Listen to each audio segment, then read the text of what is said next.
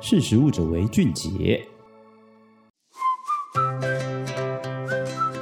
欢迎收听今天的识食物者为俊杰，我是于婷。那我们今天呢要讲的议题跟零食的包装有关。那随着近年来呀环保减塑的意识抬升，全球从排放到限用塑胶的政策呢，可以说是万箭齐发。那为的呢，就是要减少对环境的伤害，让地球更健康。那在台湾呢，从饮料杯的减量啊、限制之外呢，也有商家他们透过重新包装设计产品，希望可以减少塑胶的使用量。那像是呢，雀巢他们就移除了克林奶粉的塑胶盖呀、塑胶汤匙跟包装亮膜。那生鲜电商无毒农他们也重新的设计草莓的礼盒包装，拿掉里面的塑胶片，让食品的永续包装设计呢也越来越受到了重视。那在国外呢，同样为了减少塑胶使用量而改变食品包装设计的，还有国际知名品牌百事公司。那在二零二二年呢，百事公司他们已经成功推出了可以容纳二十二跟二十四件袋装饼干的纸板包装。也就是说呢，那个纸板包装里面它可以放二十二或者是二十四件饼干。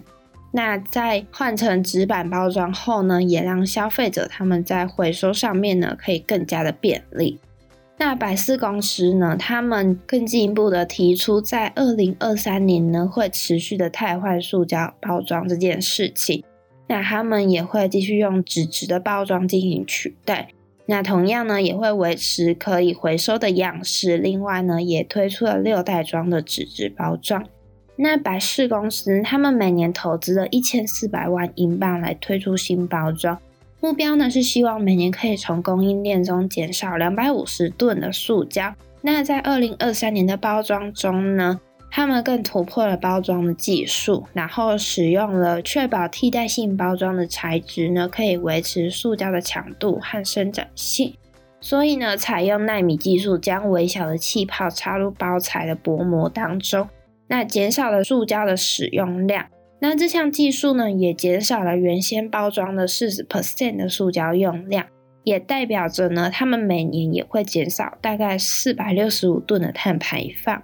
那百事公司的英国与爱尔兰的包装负责人呢，也表示，为了减少塑胶的使用啊，他们一直在探索新的包装解决方法，而且追求呢，可以重复性包装的这个目标。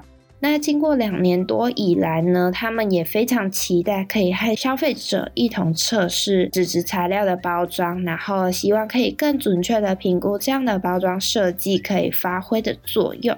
那今天的识时务者为俊杰就到这边，我们下次见，拜拜。